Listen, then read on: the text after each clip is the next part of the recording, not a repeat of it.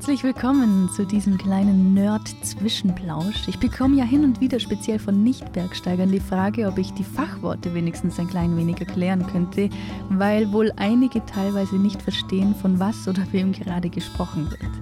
Ich höre dieses Feedback und ich versuche es zu beherzigen. Mit dieser kurzen Zwischenfolge sorge ich allerdings wahrscheinlich für eine Art Revanche zwischen Bergsteigern und Gleitschirmfliegern unter euch, weil die Bergsteiger die kommenden 20 Minuten womöglich auch mal einfach nur Bahnhof verstehen. Ich habe mich nämlich mit Robin Fries, dem Geschäftsführer des Deutschen Hängegleiterverbands, unterhalten. Im Zuge der Corona-Krise wurde nämlich zwischenzeitlich quasi das Fliegen verboten. Ich habe mich da gefragt, wie sowas eigentlich ganz praktisch abläuft was für Reaktionen aus der Szene zurückkamen und ob es Dinge gibt, die der DHV bei der nächsten Krise anders machen möchte. In einigen Wochen werde ich auch noch ein langes Gespräch mit Robin veröffentlichen, in dem es um seine persönliche Geschichte und um seine Arbeit beim DHV geht. Wenn ihr den Podcast abonniert, bekommt ihr nicht nur dieses Gespräch mit, sondern zum Beispiel auch noch wirklich gelungene Gespräche mit Achim Joos, Chris Geist und Till Gottbrandt. Bis dahin aber erstmal viel Spaß beim Paragraphentalk mit Robin Fries. Okay, Robin, herzlich willkommen in diesem Podcast. Schön, Danke. dass du da bist. Danke für die Einladung. In diesem ersten kurzen Teil würde ich gerne etwas über die aktuelle Corona-Situation sprechen. Und da wäre meine erste Frage, Erinnerst du dich noch an den Moment, wo du realisiert hast, dass das jetzt irgendwie so eine Dimension annimmt, dass das wirklich auch das Fliegen betreffen könnte? Ja, das war Mitte März. Und zunächst mal haben wir es eigentlich im Geschäftlichen gemerkt, dass es die Geschäftsstelle betreffen kann. Wir wohnen ja hier, also da, wo wir den Podcast heute aufnehmen, sind wir relativ nah an der Grenze zu Österreich. Und auch die Geschäftsstelle ist nah zu Österreich. Und wir haben mitgekriegt, in Firmen hinter der Grenze äh, werden Leute in Homeoffice geschickt. Eine Firma mit 4000 Leuten hat alle heimgeschickt und bei uns war noch ziemlich normales Leben und da haben schon die Alarmleuchten geklingelt. Und wir haben uns vorbereitet und äh, das hat dann noch eine Woche gedauert ungefähr und auf einmal ging es eben bei uns auch los. Und dann kam der Lockdown relativ schnell und das war dann auch kombiniert mit den Auswirkungen auf die Fliegerei. Also es gab ja dann diese Anweisung der Bundesregierung, die den Sport betroffen hat und das, was in der vorherigen Woche noch nicht denkbar war, war dann auf einmal ganz schnell Realität, ja. Hast du dir das vorstellen können, dass jemals ein komplettes Flugverbot herrschen würde? Wahrscheinlich haben wir alle im Februar noch gedacht, dass das ein schlechter Hollywood-Film wäre, wenn man das so gesehen hätte. Und ich hätte auch nie gedacht, dass ich mit meiner Unterschrift alle Fluggebiete sperre. Ähm, also nein, hätte ich mir nicht vorstellen können.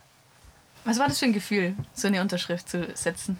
Eigentlich war es nicht schlimm, weil ich habe ja gewusst, dass das jetzt nicht bedeutet, dass wir was gegen den Sport machen, sondern das war eine Notfallmaßnahme äh, zu einem Zeitpunkt, wo fast schon chaotische Zustände geherrscht haben. Und äh, in dem Moment waren die Landesverordnungen zum Infektionsschutz noch nicht da. Gleichzeitig gab es Verbot für Freizeitanbieter, für Vereinsaktivitäten und für den Sport generell. Und dann haben wir diese Maßnahme getroffen, um unsere Geländehalter zu unterstützen, um den Vereinen den Rücken zu stärken, aber auch um den Gleitschirmsport generell zu schützen, weil wir gesagt haben, in dieser Zeit, wo es eigentlich doch relativ offensichtlich verboten ist und viele sich vielleicht eher nicht dran halten, brauchen wir keine schlechten Nachrichten von Gleitschirmfliegern, die jetzt unterwegs sind. Und ganz wichtig war ja auch gerade zu dem Zeitpunkt viel mehr als jetzt die Gefahr, dass die Krankenhäuser überlastet sind und dass jedes einzelne Intensivbett äh, benötigt wird. Und das war sicherlich auch ein Hauptgrund dafür, dass wir solidarisch mit allen gesagt haben, Gleitschirmfliegen ist jetzt nicht mehr ganz oben auf der Prioritätenliste. Jetzt mal ganz für die Dummies, wie läuft so, so eine Entscheidung ab, dass man jetzt wirklich das alles sperrt? Das ging relativ schnell. Also mein Kollege im Geländereferat, Björn Klaassen, hat die Lage beobachtet, gemeinsam mit mir, und wir haben gemerkt, dass viele Feedbacks kommen von den Vereinen, dass dort Unsicherheit herrscht, darf man noch, darf man nicht. Wir haben die Nachrichten verfolgt, wir haben gemerkt, wir müssen handeln. Wir haben das gemeinsam mit unseren Vorständen, mit unseren Regionalbeiräten, aber auch mit den Verbandsjuristen besprochen und auch geprüft, welche juristischen Mittel wir haben. Und wir haben eben gewusst, es gibt einen Paragraphen, Paragraph 25 Luftverkehrsgesetz, der im Sinne der Luftaufsicht uns die Möglichkeit gibt, hier die Gelände ich sage jetzt mal, zu sperren. Richtig ausgedrückt ist es ein Ruhen der Geländeerlaubnisse, die wir ja erteilen im Auftrag des Verkehrsministeriums. Und dadurch, dass wir diese erteilten Geländeerlaubnisse ruhend gestellt haben, damit war das Starten in Deutschland verboten. Und wenn das Starten verboten ist, gibt es auch keinen Flugbetrieb mehr. Und somit kam es zu einem Flugverbot, das dann bis zum 20. April unsererseits in diesem Sinne aufrechterhalten wurde. Wie viele Leute waren an so einer Entscheidung dann beteiligt? Wir haben sieben Vorstände, In der Geschäftsstelle haben wir viele Meinungen gehört, aber da haben wir insbesondere mit den Referatsleitern gesprochen und ähm, Verbandsjuristen, Regionalbeiräte. Also das sind knapp 20 Leute, die da auf jeden Fall involviert sind und keine Entscheidung, die ich alleine treffe, sondern das ist ein sehr, sehr langes Abwägen, lang in Anführungszeichen, weil es schnell gehen musste, aber wir versuchen da dann alle Aspekte so gut wie möglich zu berücksichtigen und haben entschieden. Wie waren die Reaktionen denn? Die waren gemischt. Die waren sehr positiv vor allem. Man hatte Klarheit, man hatte Klarheit in den Geländen. Wir haben in Deutschland einfach diese Sondersituation, dass Geländehalter meist in Vereinen hier für Gelände zuständig sind. Das haben wir fast nirgendwo sonst auf der Welt. Und die konnten dann entsprechend dieser Anweisung arbeiten. Und wir haben viel Rückendeckung auch bekommen, weil gerade zu Beginn ja diese Infektionszahlen gestiegen sind und die Angst war, dass man keine Betten hat in den Krankenhäusern und deswegen war da dieser solidarische Gedanke gerade am Anfang sehr stark ausgeprägt und wir haben wirklich überwiegend positives Feedback bekommen in dieser Anfangszeit. Du betonst die Anfangszeit. Wie ging es dann weiter mit der Reaktion? naja, das ist so ein bisschen parallel, wie man es generell jetzt auch sieht in den Nachrichten. Die Leute werden ungeduldig, sie wollen wieder raus, sie wollen was machen und der Virus ist trotzdem noch da. Es hat sich ja in dieser Situation gar nichts geändert. Es hat sich aber bei uns im Hintergrund insofern was geändert, als dass dann die Situation klarer war. Die Infektionsschutzbestimmungen der 16 Bundesländer waren da. Es war klar, dass die zu regeln haben, wie Sport erlaubt ist oder nicht. Und in jedem einzelnen Bundesland wurden diese Dinge durchdiskutiert und wir konnten dann sagen, okay, es ist jedes Mal im Bundesland entscheidend, welche Infektionsschutzverordnung da ist und wie die auch ausgelegt wird. Die, die klingen ja oft sehr ähnlich und werden trotzdem unterschiedlich ausgelegt. Und deswegen konnten wir sagen, gut, wir nehmen unsere Sperre nach dem Luftverkehrsgesetz zurück und verweisen darauf, dass die Infektionsschutzverordnungen der Bundesländer gelten. Es war auch so, dass zunächst in quasi allen Bundesländern davon auszugehen war, dass das Fliegen auch nach Infektionsschutzverordnung nicht gestattet war. Aber es gab dann zum 20.04. in Rheinland-Pfalz eine Information, Luftsport ist jetzt wieder erlaubt, auch nach unserer Infektionsschutzverordnung. Also hatten wir das erste Bundesland, in dem es ganz legal möglich war, wieder Gleitschirmfliegen zu gehen. Und in anderen Bundesländern gab es konträre Aussagen. In dieser Situation befinden wir uns heute noch. Wir haben jetzt vier Bundesländer mit mehr oder weniger positiven Aussagen zum Luftsport, zum Gleitschirm- und Drachenfliegen. Das eine ein bisschen deutlicher, das andere etwas weniger. Und wir haben andere ohne Aussage oder mit negativen Aussagen. Wir versuchen das auf der Webseite zu sammeln. Aber wir arbeiten jetzt auch daran, unseren Sport hier zu positionieren, dass er möglich ist. Und wir versuchen den Leuten zu helfen, diese Infektionsschutzverordnungen zu verstehen und herauszufinden, wie sie in Bezug auf unseren Sport denn überhaupt zu lesen sind. Aber jetzt nochmal zurück auf so die ersten Wochen. Was war da so deine Arbeit? Mit was habt ihr euch da dann so beschäftigen müssen? Also sie war auf jeden Fall 180 Grad anders als, als jemals zuvor. Die komplette tägliche Arbeit aus dem, ich sage jetzt mal, Tagesgeschäft ist eigentlich in den Hintergrund gerückt und wir haben täglich damit zu tun gehabt, die Lage neu zu bewerten. Das hat sich ja auch überschlagen. Die Entwicklung war dynamisch und haben immer versucht, dort zu helfen, wo wir helfen können, unsere Entscheidung dann auch zu kommunizieren, auch zu erklären. Es ist einfach wahnsinnig komplex, dass neben diesen Infektionsschutzverordnungen der Länder jetzt auf einmal der DHV noch nach Luftverkehrsgesetz was gemacht hat und dann vier Wochen später zum 20.04. zu erklären, dass unsere Rücknahme dieser Sperre trotzdem nicht heißt, dass geflogen werden darf, sondern dass es zu dem Zeitpunkt, sage ich mal, immer noch zu 80, 90 Prozent verboten war und in manchen Bundesländern aber langsam wieder losgeht. Und wir sagen, ja, wir haben diese Sperre unsererseits weggenommen, damit wir jetzt hier diesen einen Weg haben und den gemeinsam mit euch verfolgen können. Und in dieser Kommunikation stecken wir immer noch, aber im Moment, glaube ich, haben wir dann ganz gut das Level erreicht. Und jetzt tut es auch ganz gut, die ersten Flieger wieder am Himmel zu sehen, zumindest in Bayern, die die ersten Abgleiter wieder genießen dürfen. Mhm. Wenn du sagst, ihr habt dort geholfen, wo ihr helfen konntet, äh, bei was habt ihr so geholfen? Die meiste Verwirrung war schon bei den Geländehaltern oder der meiste Kommunikationsbedarf. Sowohl in den Vereinen sind es ja dann meistens, die für die Gelände verantwortlich sind, aber auch Flugschulen. War Unsicherheit. Sollen wir denn jetzt dann weitersperren oder nicht? Ich bin jetzt hier in Mecklenburg-Vorpommern oder in Baden-Württemberg oder in Bayern.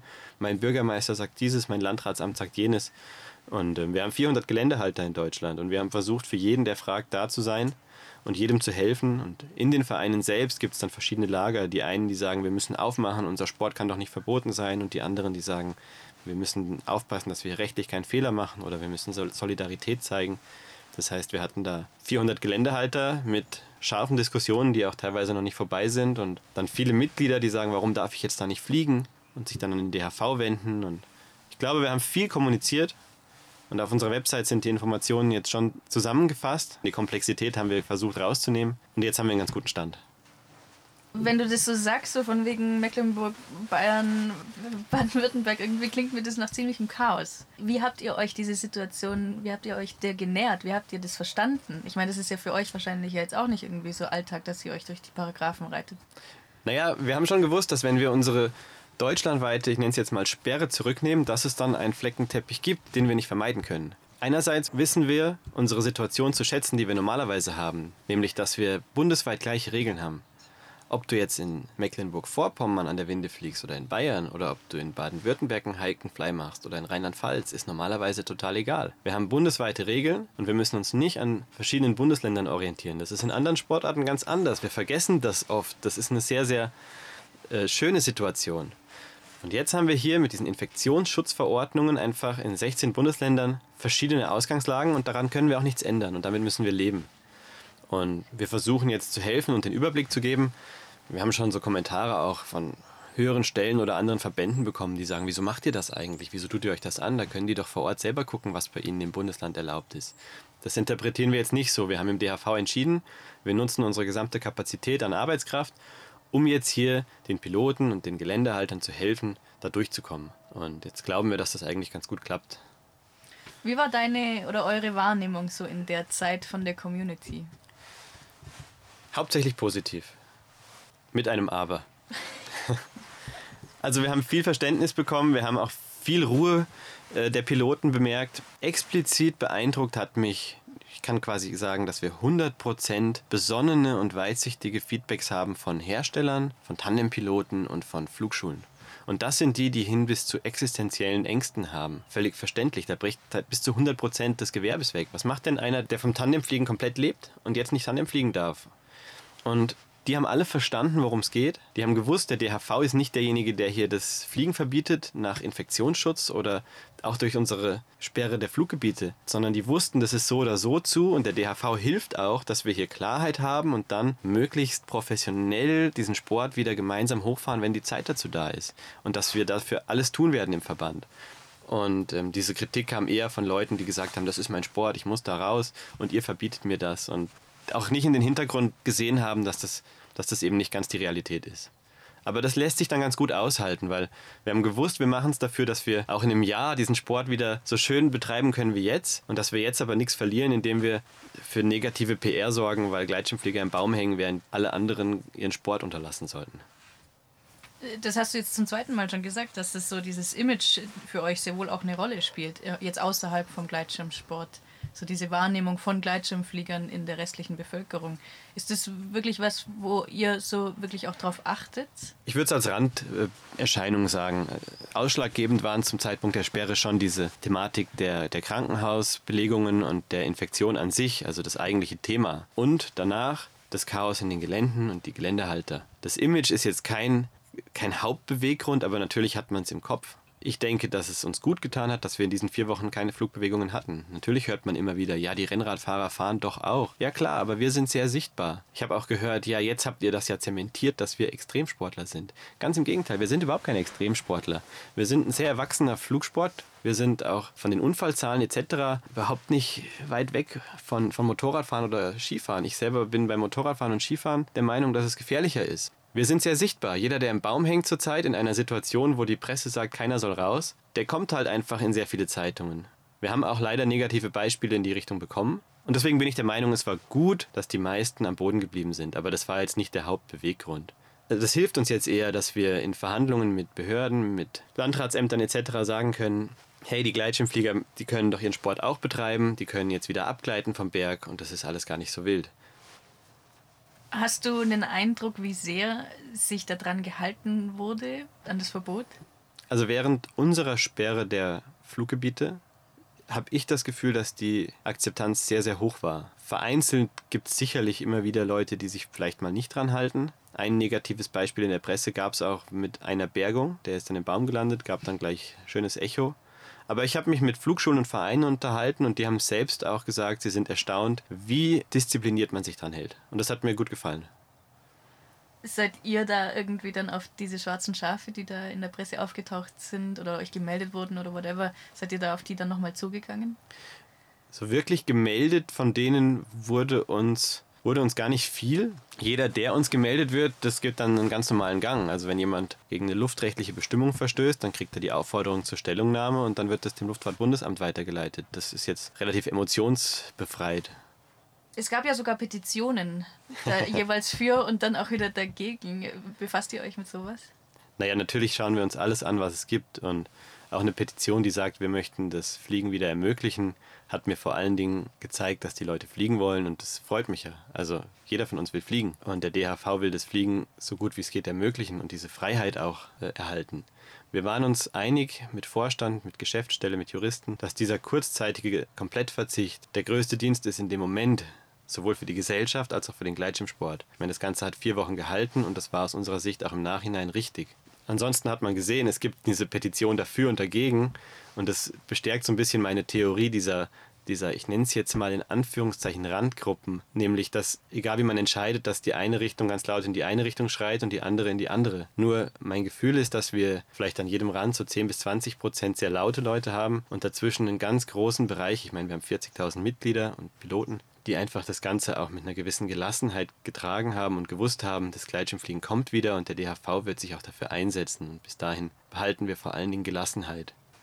Es kam ja dann so das äh, tröpfchenweise so langsam so dieses, okay, hey, vielleicht äh, können wir ja jetzt doch und jetzt dürfen wir wieder und manche Fluggebiete machen auf, die anderen nicht. Wie kam es dann zu diesen Lockerungen? Es gab zunächst mal von uns den Punkt, dass wir gesagt haben, wir haben unsere Sperre mit den belegten Krankenhausbetten begründet und dieser Fakt ist vier Wochen später so, dass immer noch sehr viele Kapazitäten in den Krankenhäusern frei sind. Außerdem sind die Verordnungen der Länder vollständig, die den Sport regeln. Also haben wir gesagt, wir ziehen unsere Sperre in zurück und halten dieses luftrechtliche Verbot nicht länger aufrecht. Damit waren die 16 Landesverordnungen die, die gezählt haben. Und wenn man sich die genau anschaut, dann stehen da drei Dinge drin, nämlich Verbot von Freizeitanbietern drinnen und draußen, das sind Flugschulen, Vereinsaktivitäten jeglicher Art, das ist in der Regel leider Windenschlepp, aber das sind auch die Clubausflüge und die Grillfeste und so weiter. Und dann in jeder Landesverordnung etwas anders eine Regelung zum Sport. Wir haben dann sechs Bundesländer mit Ausgangsbeschränkungen, zehn mit Kontaktreduzierungen. Es wird kompliziert. Und dann haben wir eben angefangen, nachdem wir, oder auch schon bevor wir diese Sperre durch uns zurückgenommen haben, dass wir angefragt haben bei 16 Landesregierungen, 16 Gesundheitsabteilungen und Behörden etc., was ist mit dem Gleitschirmfliegen und versucht haben zu erklären, warum es aus unserer Sicht möglich ist, dass man raufwandert und runtergleitet. Und aus Bayern haben wir eine Antwort erhalten, dass da nichts dagegen spricht und aus anderen Bundesländern erhalten wir Aussagen, dass die Startplätze als Sportplätze zu bewerten seien, die unter der Regel der Landesverordnung zu schließen sind. Und da sieht man eben, wie komplex das ist und wir versuchen das jetzt zu sammeln, darzustellen und zu schauen, wo man es eben darf. Gibt es ein Land, das nicht reagiert hat? Einige. Also wenn man jetzt so Staatskanzleien anschreibt, dann braucht man nicht damit rechnen, dass man da postwendend Antwort kriegt. Gleichzeitig ist es auch interessant, dass manche Ministerien in den Ländern sehr schnell antworten. Also die haben sich auch dann auf dieser Behördenebene auf diese Corona-Situation eingestellt. Zum Beispiel in Bayern, diese Antwort, die wir erhalten haben, die kommt dann aus einer, ich nenne es jetzt mal Corona-Abteilung von einer Rechtsanwältin, die solche Anfragen beantwortet und versucht, diese Verordnung für dann individuelle Anfragen zu deuten also jetzt gerade die Meldung aus Bayern, die klang ja schon so, als hätte da jemand entweder einen Text vorgesetzt bekommen oder sich sehr gut mit dem Gleitschirmfliegen auseinandergesetzt, weil da ging es ja darum, so von wegen ja hochlaufen und abgleiten zum zugehörigen Landeplatz und so. Habt ihr diesen Text vorgefertigt und gesagt, hier bitte das hier freigeben oder wie lief das ab? Na, wir haben eine Anfrage hingeschickt und angefragt, wie das Abgleiten nach einem Raufwandern zu bewerten ist, ob das eben auch unter den erlaubten Sport fällt. Und das wurde uns bestätigt mit der Antwort. Also die Antwort war nicht vorgefertigt, aber die Frage war eben so formuliert, dass man, dass man, dass man sie versteht. Ich meine, man muss auch wissen, jetzt reden wir hier schon seit einigen Minuten über die komplexe Situation. Wenn jemand gar nicht Gleitschirm fliegt, der weiß nichts über diesen komplexen Hintergrund. Was ist unser Sport? Was braucht man dafür? Voraussetzungen für die Start- und Landeplätze und so weiter. Deswegen versuchen wir auch an die Behörden möglichst verständliche Anfragen zu schicken. Und das war in dem Fall dann so, dass die Kollegin das wohl verstanden hat und uns dementsprechend geantwortet hat. Mhm. Und das führt jetzt dazu, dass in Bayern eben Hike and Fly alleine unter Einhaltung der Infektionsschutzverordnung wieder in Ansätzen möglich ist. Mhm. Wie fragil ist dieser Zustand? Ja, er ist extrem fragil. Das merken wir an, an der gesamten politischen Situation. Die Kanzlerin sagt, die Sachen seien zu forsch, manche Ministerpräsidenten sehen es anders. Und wir können vom DHV nur appellieren, dass man das mit äußerster Vorsicht jetzt in Anspruch nimmt und nicht diesen Bogen zu weit ausdehnt. Wenn das jetzt die Runde macht, dass dann an Gleitschirmlandeplätzen auf einmal überall Gruppenbildungen sind, dann ist das ganz schnell wieder vorbei. Da reicht eine E-Mail aus dem Ministerium, die sagt, Gleitschirmfliegen ist nicht erlaubt und dann ist es eben alles wieder zurückgedreht. Mhm. Und das ist meine Hoffnung, dass die Piloten das jetzt mit der nötigen Verantwortung dann ausüben, wenn es die erste Freiheit zurückgibt. Jetzt hast du mir meine Frage quasi vorgenommen. Ich würde, würde gerne noch fragen, was du dir jetzt von dieser Community wünschst oder was dein Appell jetzt an die Leute wäre. Ich wünsche mir ehrlich gesagt weiterhin Gelassenheit, denn der DHV kann die Corona-Situation nicht beeinflussen, aber ich glaube, wir können als Gesellschaft versuchen, hier möglichst verantwortungsvoll damit umzugehen. Und wir sollten uns freuen, wenn wir die ersten Flüge wieder machen können. Und gleichzeitig ist mein Wunsch, dass, dass alle die, die gewerbsmäßig hier an dem Gleitschirmsport hängen oder an dem Drachensport, möglichst gut durch diese Zeit kommen. Das ist mein, mein Hauptwunsch, ehrlich gesagt. Noch eine letzte kritische Frage. Habt ihr für euch Dinge identifiziert, die ihr im Nachhinein besser machen hättet können oder künftig anders machen wollen würdet? Du meinst bei der nächsten Corona-Krise? Zum Beispiel. Also, das ist ganz eine interessante Frage, weil wir, als das Ganze losging, uns auch im Team zusammengesetzt haben und eine kleine interne Besprechung gemacht haben und gesagt haben, hey, wir machen jetzt das jeden Tag so gut wir können und wir machen Fehler und wir machen auch Entscheidungen, die wir vielleicht anders bewerten würden in der Rückschau. Das ist eine Ausnahmesituation und wir müssen hier jetzt als, ich nenne es mal, kleiner Gleitschirmverband mit weltpolitischen Fragen umgehen. Und wenn ich jetzt zurückschaue, bin ich mit dem Ergebnis sehr zufrieden.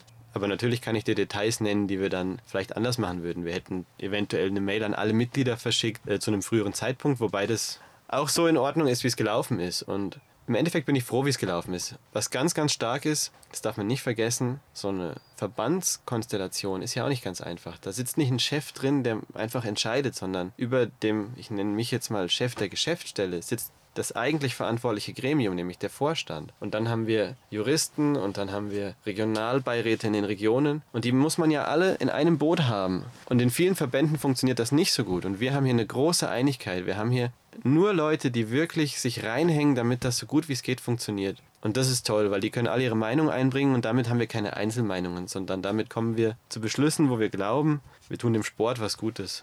Und das macht das Arbeiten deutlich leichter, dass wir da so ein gutes Team haben. Robin, vielen Dank für diesen ersten Teil.